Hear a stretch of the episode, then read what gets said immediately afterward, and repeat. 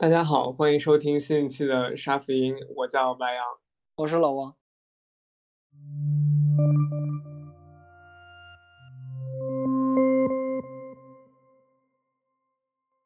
那这一期节目里面，我们想聊一下关于养宠物之间的烦心事儿。嗯，然后我我是有比较丰富的养宠物的经历了，所以说这一期的创意这个点子是我想提出来的，但是。呃，老王就没有什么养宠物的经历，所以他可以作为一个没有养宠物的人，对我这样一个养过一些宠物但非常失败人的一些经历进行一些关照。从我对白羊的了解来看，在我有限的认知里面，他大概是两年前开始尝试孜孜不倦的进行进行抚养一些伴侣性动物，至少有四次，其中有些成功，有些失败。第一次应该是。尝试去养一只水母，对对，尝试养一只水母。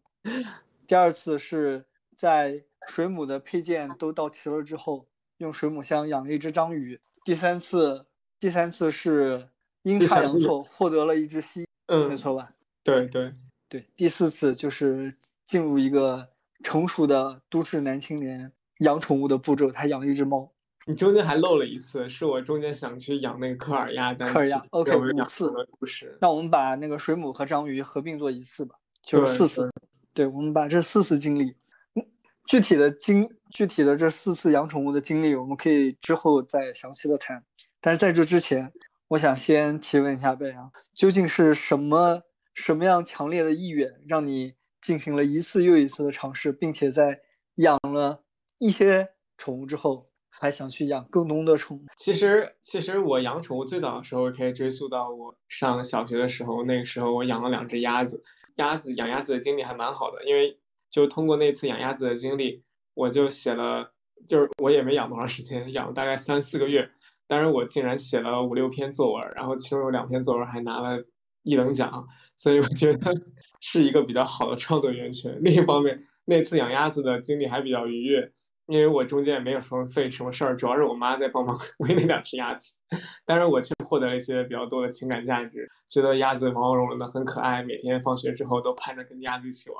但后来鸭子又被送回老家了，就跟那种很典型的小孩养宠物的最后结局都是一样的。所以说，然后，然后，然后我我上上班之后嘛，然后一个人住，就是住一个嗯一居室的小公寓。我而且我身边其实蛮多朋友那个时候都挺忙的。所以说我也找不到特别多人可以聊天，嗯，所以说我想在在我的那个小小公寓里边添点添点一些活物，让我每天能够观察一些变化。所以我就想每天睁开眼或者是闭上眼的时候，身边有一些东西是在变化的。除了我这个不稳定因素之外，还有另外一个不稳定因素。所以说我就选择了养宠物。可以，这个这个理由听起来非常的高大上和冠冕堂皇吧？对你刚刚提到。你养宠物是为了让你的公寓里面增加一些活物的气息，然后想跟有生命的东西进行一些互动。那我们从第一段开始想，水母是一种非常不主流的宠物。你第一段养试图养宠物的经历，为什么会选择去养水母？就是主要受海绵宝宝启发嘛，就海绵宝宝里面也有养水母。OK OK。然后，然后另外我就有一天在划淘宝的时候，突然看到了有卖水母缸的，然后我觉得还挺。还挺酷的，因为你晚上你晚上起起夜去厕所的时候，看见一个水母缸散发着淡淡的蓝光，然后里面有一些类似于 克苏鲁的使徒在里面飘荡着，我觉得我觉得挺有意思的，就是一个比较不错的摆置，就是可以装饰房间。但你不能只买水母缸啊，你必须要里面放点什么东西，你不能买椟还珠，所以我就顺便买了水母。你尝试顺便买了水母。这段经历在我的印象里面，应该是你没有买成水母。我们当时 是一起尝试。我们我们我们为了买水母，我其实，在我们俩去屯荃湾之前，我自己已经跑了一次旺角，我甚至还跑了一次屯门，就我自己去了一次屯门，就跑的是香港最远的地方。我就在香港 Google 上搜香港哪里可以找到水母买水母，然后就给我了一些。二零零五年和二零一零年之间的一些网站链接、一些新闻报道，就是说这个地方可以买水母。然后我我有点不祥的预感，说这种链接有点太老了，可能这个东西已经倒闭了。但我还是去试了一下，结果发现一无所获，被引到了那种非常阴森恐怖的香港那种五六十年代的工业大厦里面，就像坐着那种吱吱呀呀货梯，然后上到了很阴暗的楼道里，就跟恐怖游戏一模一样。对，就是对，就是僵尸二，如果要选一个取景地，就会选在那种工业大厦里面。对，还会听见那种钢铁管在地上、水泥地上吧啦一下那种很沉重的那种声响，然后在整个楼道里回荡。然后我就费了很大劲，不是没没买到水母吗？然后没办法，我又回到了旺角，我就说能不能那能不能养点啥鱼之类的。然后我看了什么小丑鱼，但我觉得鱼太无聊了。然后我就说养点奇怪的，养点奇怪的。然后我就买了一只章鱼回来。对你看了海绵宝宝，获得了灵感，想要去养水母，结果养了章鱼哥。对，结果养了章鱼哥。怎么样评价这种行为呢？结果这个章鱼哥也是非常不幸的。章鱼哥太不幸了，章鱼哥，因为我买那个水母缸，它只能养水母，但你知道水母是很脆弱的，所以它那个吸氧气它的功率很小，结果那个往里边水里面打的泡泡根本就不够那一只成年章鱼给呼吸，然后那章鱼特别惨，就它一进我们家，我就发现那个章鱼就把那个嘴完全的直接吸在，直接直接贴在那个抽氧机的那个上边，然后我就说哇，那这章鱼看起来还挺。还挺还挺喜欢，挺有活力。对对对，我说爬游的这么高，它直接从底部就不是那种，就不像那种没没有没有生命的鱼就沉在鱼缸底部，它直接浮在水面上，然后再再再再就在那儿不停的扑腾。我说哇，这对它在它在挣扎着求生，你觉得它很活泼？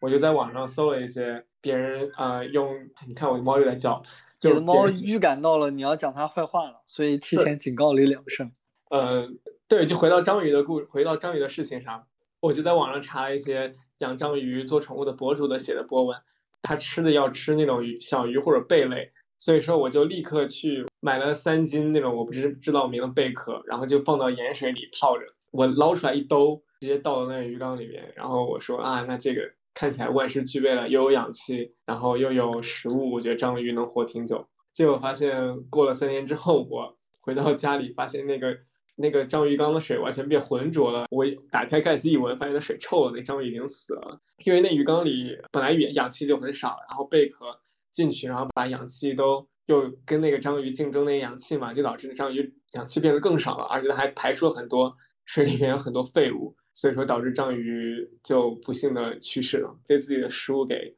剥夺了生命。对我觉得还挺沉重的。嗯，后来我就捏着鼻子把那桶水倒进了下水道里。如果克苏鲁真的有一天会 降临地球的话，你可能你可能是最先被解决的这个对象。这一段这段经历对章鱼来讲，肯章鱼就我的了解到的科普。知识来看，就是今年奈飞不是还新上了一部纪录片，叫《我的章鱼老师》吗？我的章鱼，对我都不敢看那个纪录片，因为对章鱼可能是一种非常章鱼其实挺聪明的，对，具有智慧和感知力的生物。然后他就在你的水母缸里度过了他最后一段时光，以一种非常不愉快的方式结束了他的生命。这个故事告诉我们，当你还没有做好养东西的准备的时候，不要去去养一些。你 hold 不住的奇奇怪怪的东西，就人不能太亚逼，太亚逼就是玩火自。对，还有另一段失败的场，就是那段你买鸭子的场，可以给我们听众分享一下白羊买鸭子的故事。就是养，就是过了一段时间，我那段时间微博上经常有那种科尔把科尔鸭捧在手里，然后摸科尔鸭毛，就白白净净的那种视频。看完那个视频之后，我又心动了。我说我要养科尔鸭，对，然后我就去淘宝店上，其实还蛮多卖科尔鸭受精卵的，我就买了一个受精卵，又买了一个孵蛋器，对，然后把它们寄回香港了，中间就费了还挺多周折的。嗯，哦，然后科尔鸭的孵化其实非常的精细，你知道吗？这科尔鸭是一个很娇贵的生物，首先它那个蛋就很贵，那个蛋一个要八百块。嗯，然后呃，然后然后它那个蛋你收到之后要先用水。把那个蛋壳擦干净，然后然后小头朝下还是大头朝下，反正就是要放在那儿静置一天，让那个蛋首先周舟车劳顿之后先平静一下，然后放平平静完之后，你再把那个蛋小心翼翼的放进一个孵蛋器里面，然后孵蛋期的前七天你不能打开盖子去摸那个蛋，要不然就会孵化失败。然后过了第七天，稍等一下，我稍打断一下，你现在在陈述这一段。描述的时候，你有没有觉得有一些不对劲的地方？为什么有什么不对劲的地方？这些步骤是不是过于的繁琐和精细了一点？就比如一定要静置一天，让它平静一下。就是对于一个受精卵来讲，这个步骤是不是显得非常的非常的多余？但你有没有想过，一个受精卵从生下来之后受精之后，经过了一个星期才能被孵化？你觉得这个对受精卵是不是有点太沉重了？相当于一个，相当于一个，就是你这个在自然界里面，其实孵化概率就已经很低了。嗯，确实，只是觉得，我觉得这过程中的一些仪式感，现在再重新拿出来，就是单单单拎出来讲，就是一件比较奇怪、比较荒谬的事情。不过，anyway，还有一件很荒谬的事情。对，就为了省钱，我的科尔鸭的蛋和那个孵蛋器还不是从一家淘宝店买的，就我又货比三家买了一家便宜的那种孵蛋器的店家，结果那个孵蛋器来的时候比科尔鸭的蛋晚来了五天，然后然后这个时候就已经不能接受了，因为因为那个店家跟我嘱托说，你收到蛋之后静置一天，立刻要放进孵蛋器里面，就不能耽搁，因为那个蛋已经不新鲜了，你不能在高温里面再放了。然后我就收到蛋之后，那个孵蛋器还没到，我那个时候那两天就直接被焦虑袭击。结果那个孵蛋器来的时候，那个蛋已经抵达了三四天，但我还是抱着一丝希望把那个蛋放进了孵蛋器。嗯，大概等了七天的时间，等了七天的时间，竟然发现那个蛋，我就天天在祈祷。那七天时间，我都每天早上上班之前，我都看一下那个蛋，那个孵蛋器，然后祈祷说这个蛋一定要成。嗯。结果过了七天之后，那个蛋就不幸夭折了，就什么也没有。因为如果有蛋的话，你用那个探照灯灯去照那个蛋的话，会发现有红血丝。但我那个蛋什么也没有。其实你你并不知道它是在这个蛋在哪一步哪一天光荣牺牲。对，我不明白，这就是一个黑箱，我也不知道它是哪。这是一个黑箱，他可能给你发过来一只，对，我有可能甚至给我发过来一只坏蛋，这个无无法都都有可能。对，然后他们有一个政策，就是说，如果你孵出来蛋按照他们的正常的流程，如果孵不出来的话，他们可以再给你补发一只，直直到你孵出来为止。但因为我也没办法赖人家嘛，因为我这个蛋来的时候已经不新鲜了，已经搁了三四天了。嗯，但我还是跟那个人交涉了，我又不服输，我就交涉了，他又给我寄了一个蛋过来。又过了大概二十多天，那个他人他才把蛋孵过弄过来，因为他说那个蛋，呃，那个鸭子天气太热了，没心情产卵，就是。然后我就只好又等了快一个月，然后他才把蛋给弄过来。这期间我又在淘宝上买了一个很高档的孵蛋器，花了我两百多块钱。然后那个孵蛋器一次可以孵，可以可以孵二十只鸡蛋，甚至可以。这是专业的。对，还可以孵鹅蛋，你知道吗？就那种大的鹅蛋，它都可以，一个巨大的一个孵化器。然后我就我就觉得这次一定能成功。然后我就等那个蛋过来了。嗯，那个蛋一到之后，我又又走了一遍流程。把那个蛋放进了孵化器里边，然后过了七天，我用探照灯去照那个蛋，结果发现有血丝，就这次成了，然后我就我就特别高兴。嗯，一般一般七天之后还要再孵化两三个星期才能破壳，所以说我就把那个蛋继续放到那个孵化器里边等，结果等了两三个星期，等了十四天之后，嗯，我又用探照灯倒照了一下，发现。发现那个蛋好像，因为一般的话，那个蛋的里面的颜色、东西、固体、液体的比例是会变化的，然后你看到东西也是会变化的，因为那个时候已经会有那种小鸭的雏形了，但结果就是一一片混沌，就跟我养鸭，就跟我当时看见章鱼死那那那那滩水一样，就那个水一样一样混沌，就什么都看不到，然后我就慌了，然后我就拍照片给那个店家看，然后那店家说没有什么也没有，这里面没有受精。可能中间有什么问题吧，但都有概率的吧，然后就就就是个美丽的遗憾。反反正总之就是流产了，反正反正我又反正这个过程之间，从收到蛋到最后我是确认它真的什么也没有，又过了二十八天，就是一个月，我又等了二十八天什么也没有，我彻底就服了。我说我说那那那可能就是这个蛋不新鲜，那就等等等香港等香港通关之后我再去我再我再去等快递快点我再去做拿蛋好了，这样。这样可能会成功率高一点，所以说我就跟店家说说等香港通关之后我再去，他再给我补发一个单。但我不知道他现在，但这个事情已经过去一年了，我也不知道他是否还记得这个承诺。但我就相信等香港通关之后，疫情一切恢复正常之后我再去。但我现在也没办法养宠物了，我不知道我我我现在我现在这地方已经有猫了，还有一只手工，还能再养一只鸭子。天呐，这这个故事总体听起来就非常的。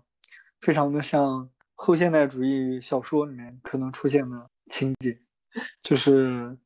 白羊白羊买了一个蛋，为了孵化那个蛋，白羊买了一个孵蛋器，为了这个孵蛋器，白羊又买了白羊买的蛋，到最后终究还是孵出了一片虚无。真的，我前两次的经历都是最后一片虚无。真的，我也挺有的是生下来之后最后回归虚，有的是还没有生下来就已经失误了。那后来那个蛋你是怎么处理的？就倒进马桶？没有，没有，没有。那两个蛋其实没有臭，我就一直留在那个孵蛋器里边，然后就把那孵蛋器从我客厅最显眼的位置立刻收进了斗柜里面。然后我从那个地方搬家这儿的时候，我又想来想去，我说要不要留着这孵蛋器，还是要不要留着这个蛋？后来我把孵蛋器留了下来，把蛋给扔了。我说还是要留一给给我自己一点希望，万一将来有真的有新的蛋的话，我可以再孵一下。然后我把鸭蛋给扔了，把孵蛋器留下来了。等通关了，等香港通关了，一切都会好起来，一切都会好起来。我什么？我我的鸭子也会也会孵出来，然后我的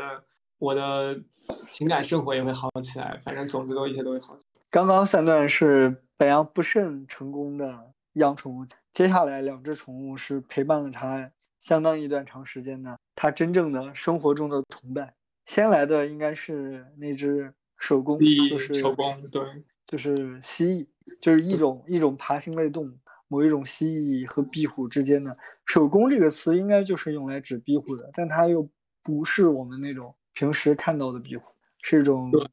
皱巴巴的蜥蜴。手工这个词源是从哪儿来的？日本人讲的吧？你。讲讲你跟这个这个手工的前世今生，这个缘分是怎么修过来的？我跟手工的经历用三个字概括就是没感情。因为这手工是我从呃朋友家里，就我有一个朋友，他要离开香港，所以说他他本来是这只手工的主人。其实这手工之前是另外一个他朋友的朋友，然后他朋友的朋友离开了香港，这只朋友这个手工到了他朋友手里，就我朋友手里，然后。然后我朋友也要离开香港，这只手工又留来到了我的手里。其实这只手工就一直处于被遗弃的状态。嗯，然后他说：“白羊，你愿我要走了，然后你愿不愿意养这个手工啊？要不然我就去 Facebook 送到那种嗯香港爬行动物爱好者那种群组里边吧。”然后我想了想，我对手工养蜥蜴其实没什么概念，但听他说特别好养，然后我就把蜥蜴给接回来了。但后来，但其实我把它接回来之后，其实跟这个蜥蜴也没培养什么感情，因为我发现我其实没有那么喜欢那只蜥蜴。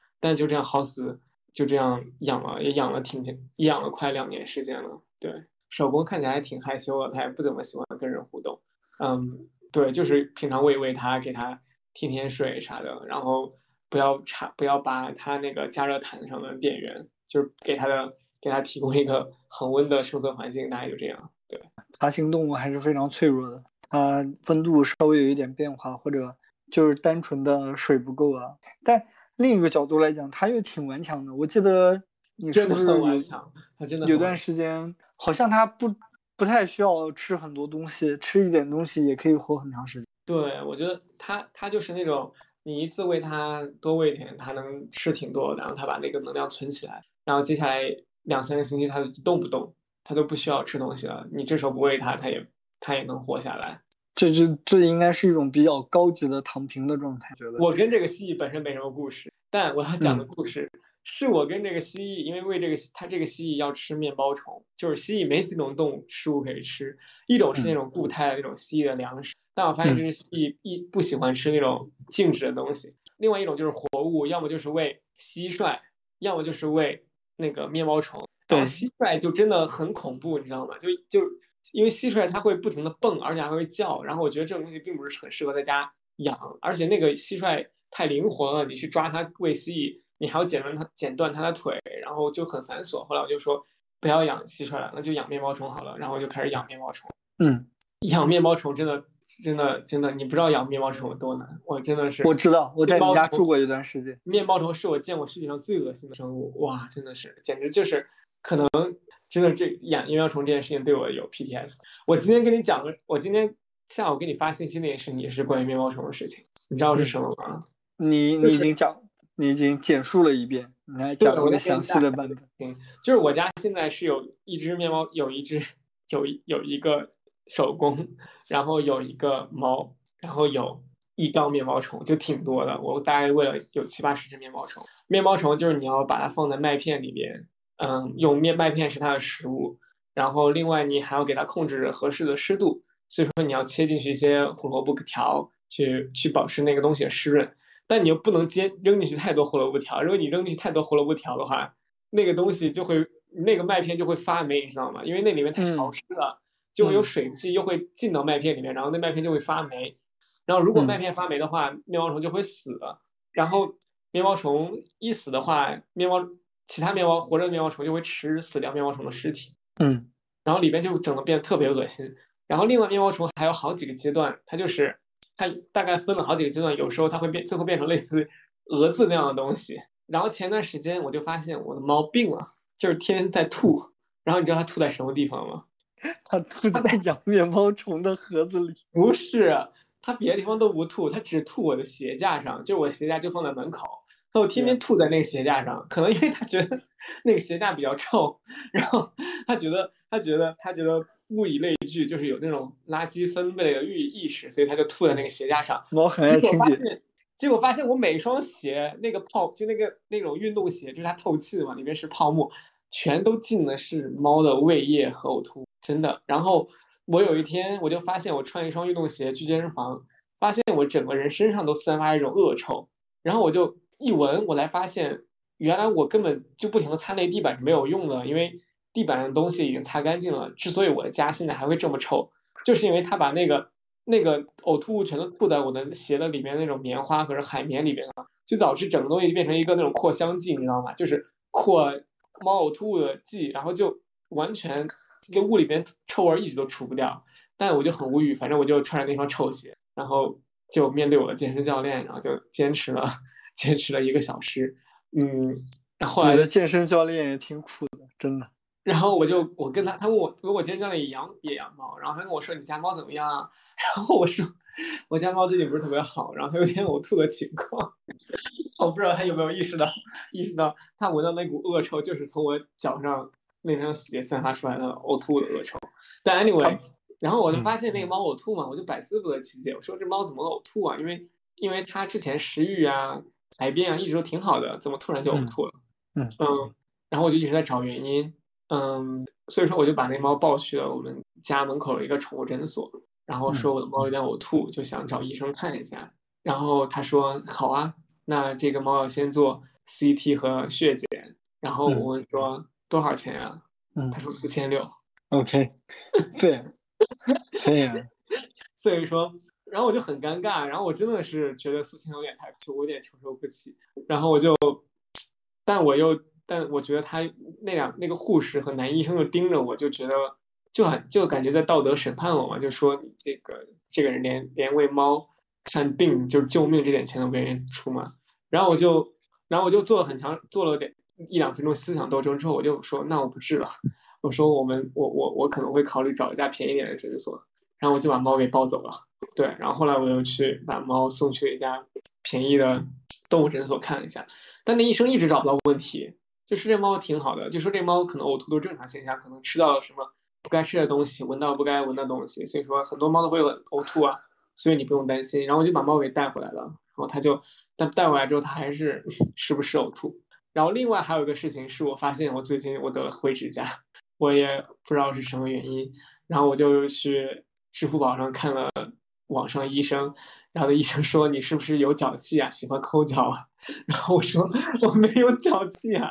然后我也没有，我也我也不怎么抠脚啊。然后那医生说那这个奇了怪了，那怎么可能会有真菌感染呢？然后我就说那那没办法，然后我就没办法。他说那给你开点药吧，然后他就给我开了点灰指甲药膏。那灰指甲药膏还没到，我现在还没有抹那灰指甲药膏，所以我现在还有灰指甲。然后今天今天今天我发现。这个原因的罪魁祸首可能被我发现了，因为我发现，就我把我家那个养面包虫的盒子放在了一个柜子的上面，然后我去用手摸了一下，我就今天想去喂那个呃蜥蜴的时候，我突然定睛一看，发现那盖子上密密麻麻全是那种很细小的那种白色的真菌的斑点，就那种小霉菌的白点，但它不是那种一层的，就是看得很明显的，看起来就像那种，它看起来就像那种灰尘那种感觉一样。然后我就又顺藤摸瓜去看了一下，结果发现那那真菌的孢子已经不光是那个柜子上，从一层到四层就渐进的全都是覆盖了一层那种淡淡白色的孢子，它甚至飘到了我家那种台灯的灯罩上都是，然后沙发上也有一点点。然后总之，哇，我一我我就又摸查一下，发现我们整个客厅就是一个 类似于《生化危机 》前传的一个巨大培养皿的情况下，就就被一个霉菌给包死。然后，然后我就今天我今天看到之后，我就我就崩溃了，我就彻底崩溃了。然后我就发现都都说都解释得通了，可能那猫的呕吐就是因为它喜欢舔地板，然后地板上就有很多那种嗯真菌的孢子。然后另外就是。嗯，我得灰指甲可能就是因为我的甲，我在喂那个面包，喂那个吸手工的时候，我的手指上不小心沾染了那个就真菌的孢子，导致我侵入了我甲床，然后导致我有灰指甲。我真的，我真的今天下午看到这个东西之后，我真大受震撼。我觉得我的生活就是走进科学，你知道吗？就是就是一场走进科学，就让我就让我从从产生疑虑到最后发现谜底，哇，真的是啊。真是人生跌宕起伏，对。然后现在现在我我现在有点不知道该怎么剪，你不知道该怎么接了，你知道吗？你也不知道该怎么接了。不是，我不是我我知道怎么接，但是我在想我该怎么剪今天这段对话，因为我觉得播出去可能会掉百分之五十吧的粉吧。然后小宇宙小宇宙也不会恢复上架了，然后喜马拉雅可能为什么为什么为什么为什么会掉粉丝啊？我觉得很有意思，因为。你描述的太过于具象，而且太恶心了，里面涉及到了大量的，没有那么恐怖，也不是说恐怖啊，就还好，就是就是地板上有一层白色的那种斑点，就让我对，你你从刚刚的二十分钟，你讲到了猫的呕吐物，猫的呕吐物在鞋子里面和脚上的细菌发生反应，然后你还提到了面包虫和面包虫巢穴里孵化的真菌。这段确实比较重口，总之就很精彩吧。回想一段我这些养宠物的经历，我想提炼一个核心要素，就是说，嗯，你一个人有多少爱，你就去爱多少东西，就是你就去供养多少东西。如果你有对有一对一个小孩的爱，你就去养个一胎；如果你没有对小孩爱，你就不要生小孩；如果你有对三个小孩爱，你就去生个三胎。我连我连我自己都都不能特别的欣赏或者喜爱，就我自己都觉得我都不会特别爱我自己，所以说我觉得对我来说养宠物其实还挺挺已经这件事情在我面前已经彻底祛魅了。我已经觉得真的，如果如果你要是真的对一个东西没有爱的话，中间有太多东西，包括付出啊，包括这种遭罪的事情，都会都会消磨掉你对它的耐心，就导致你们两个关系不会长。那养猫这件事对你来说是三分吗？我觉得猫还挺猫整体上还挺好的。猫是比较猫，我对我对猫的感情还是比之前我讲过那上述几样生物的感情还稍微多一点。对，但我觉得我肯定不是做的最好那个，我肯定也不是养猫养最好那种人。所以其实养宠物这件事情，如果就是你本身的目的不是特别的纯粹的话，建议还是三思。虽然确实。你做到了，在房间里面看到了一些活物，但是可能这个事情最后就会变成一种，变成一场血腥的生命祭礼，其实对它动物的生命也是对你的生命，对，确实是这样。对，然后其实我觉得我我刚开始就觉得我不应该这么嬉皮笑脸的讲这些事情，但我后来想想无所谓，因为 因为因为因为因为我其实我也挺不认同，嗯。就网上挺多人养宠物的概念，我都不是特别认同，因为我觉得我据我观察，就很多我身边的人，其实他对东其他东西没什么特别多的爱，就他他他就他本身也不是一个特别有爱的人，但硬要装的硬要装的特别喜欢猫猫狗狗，我其实也不是特别能够理解，就是对，可能有点，可能我这句话有点尖锐了，但但但这就是我现在想想的，就是我一直想想法，就就嗯，我觉得怎么说呢？呃，肯定是有人因为客气去养宠，这一点其实是蛮不好的。这一点就是这样的，就是，呃，最好的状态当然是你本身，你本身对对你要养的宠物有足够的爱，而不是说我一定要养个宠物，这个宠物可能会，呃，给我的社交生活带来一定的正的增益，或者单纯的就是别人都在玩，都都有宠物，看着很很眼红。很羡慕，我也就养。就其实照顾另一个生命，不管是照顾一个人，还是照顾其他一种动物，其实它都是需要很多的付出和牺牲的。它很多时候它也是一种延迟的快乐，它可能没有那么直接。因为你也可以看到，有很多在网上一些领养啊，最后都会变得不太愉快。很多人在养宠物之前，并不知道养宠意味着什么。虽然说生命没有贵贱吧，但可能就是呃，哺乳动物比哺乳动物稍微低级、低等一点的蜥蜴啊、章鱼，就像你跟你之前养的蜥蜴啊、章鱼啊、水母啊这些，人类的共情还没有那么强烈吧？你即使养死了，或者或者或者养的不太成功，最后死了也就死了。但如果真的你养一只猫，养一只狗，就是把它养到非常凄惨、非常痛苦的境地，其实你自己也是比较比较痛苦的。我觉得，最起码给大众的观感也是要痛苦。对我是比较看动机论的，我就觉得，我就觉得你这个人首先要有爱，然后再讲究你养宠物的办法。哎呀，我也不知道怎么描述，反正总之就是养宠物这件事情，就真的是真的是如人饮水，冷暖自知。反正这东西就在你自己家里面，你对它怎么样，它觉得你怎么样，然后。你对他，你带他怎么样？外人也，外人可能会看一些照片，看一些视频，甚至可以去家里摸一摸，但他也很难判断你们两个之间的关系和互动是怎么样的。对啊，我觉得养宠物这件事情还挺就不愧于心嘛，就是就是就是靠自己。对，无愧于心是比较重要的。呃，我身边的朋友好像就是家养猫养狗的都有，然后就我看来，他们和他们之间的宠物，我我比较好的就是我我身边这些朋友们，他。他们和他们之间的宠物都是一种相对比较良好的关系，嗯，这种我觉得也是，也是因为他们本身其实是其实是把他们的宠物当成是生活的一个朋友和一个伴侣去平等的去对待的，就是不管是以他们各自表现出来的形式可能不一样，但是你真的能看到那种人和动物之间相互的那种信任，这种就是一种比较理想的关系。这种亲密的感情和关系是会投射的。如果一个人他没法处理好自己跟其他人之间的亲密关系，包括自己和自己之间的关系的话，他可能也比较难，就是养好一个作为他生活伴侣的宠物。对，这是我的观点。我在跟我猫相处的时候，我其实想的挺多都是这种东西，因为因为你知道现在养猫养狗意味着什么？就是我们这个年龄的人，你你去选择养猫养狗，你就是在选择一种生活方式。因为你觉得很多时候都在跟跟着别人，我有时候看到微博上太多猫太多狗就无语，就就就有点有点有点受不了。但反正总之你在选择一种生活方式，这个时候大家就会聚在一起讨论啊，你怎么对你的猫，怎么对你的狗，怎么对别人家的猫，怎么对别人家的狗，都会被拿来讨论，就被评价。那就跟就跟你穿什么衣服穿什么鞋一样，你是在物化动物，还是你真的避免没有在物化动物？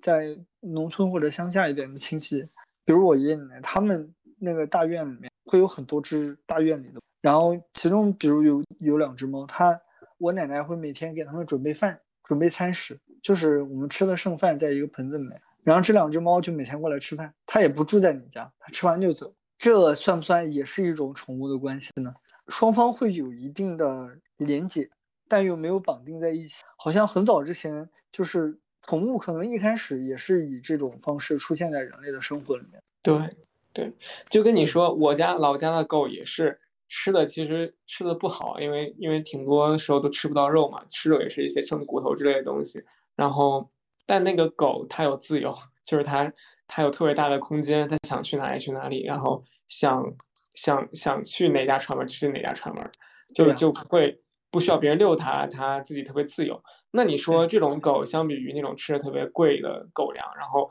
每天沿着香港的车水马龙的马路，就是听着各种各样的噪音，每天遛着的这种狗，每天遛两个小时这种狗，你觉得哪种狗会更快乐？所以说，我觉得，反正我觉得我我跟我家猫相处的时候，我就觉得这个是一个互相驯化的过程，就是它我在驯化它的时候，它也在驯化我，就是它可能我可能也遭了很多罪，这也是它驯化我的过程，它也可能遭了很多罪。但这个也是我驯化它的过程，就是比如虐待动物之类的，我觉得这是一条红线。你对，这是另外养宠，对，这是一条红线。但是如果在这条红线之上，你找到了一种自然的自然的方式去跟你的宠物相处你没有抛弃它你没有虐待它。我觉得或许都是一种呃相处的方式吧。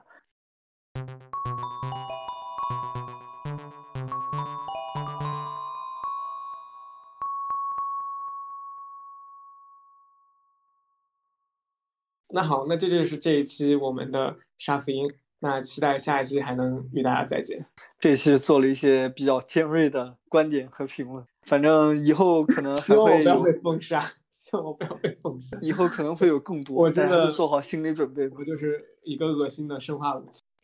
，whatever。对，把我们的 suffering 也变成大家的。我真的是太 suffering 了。OK，众拜拜，独苦苦不如众苦苦，拜拜，拜拜。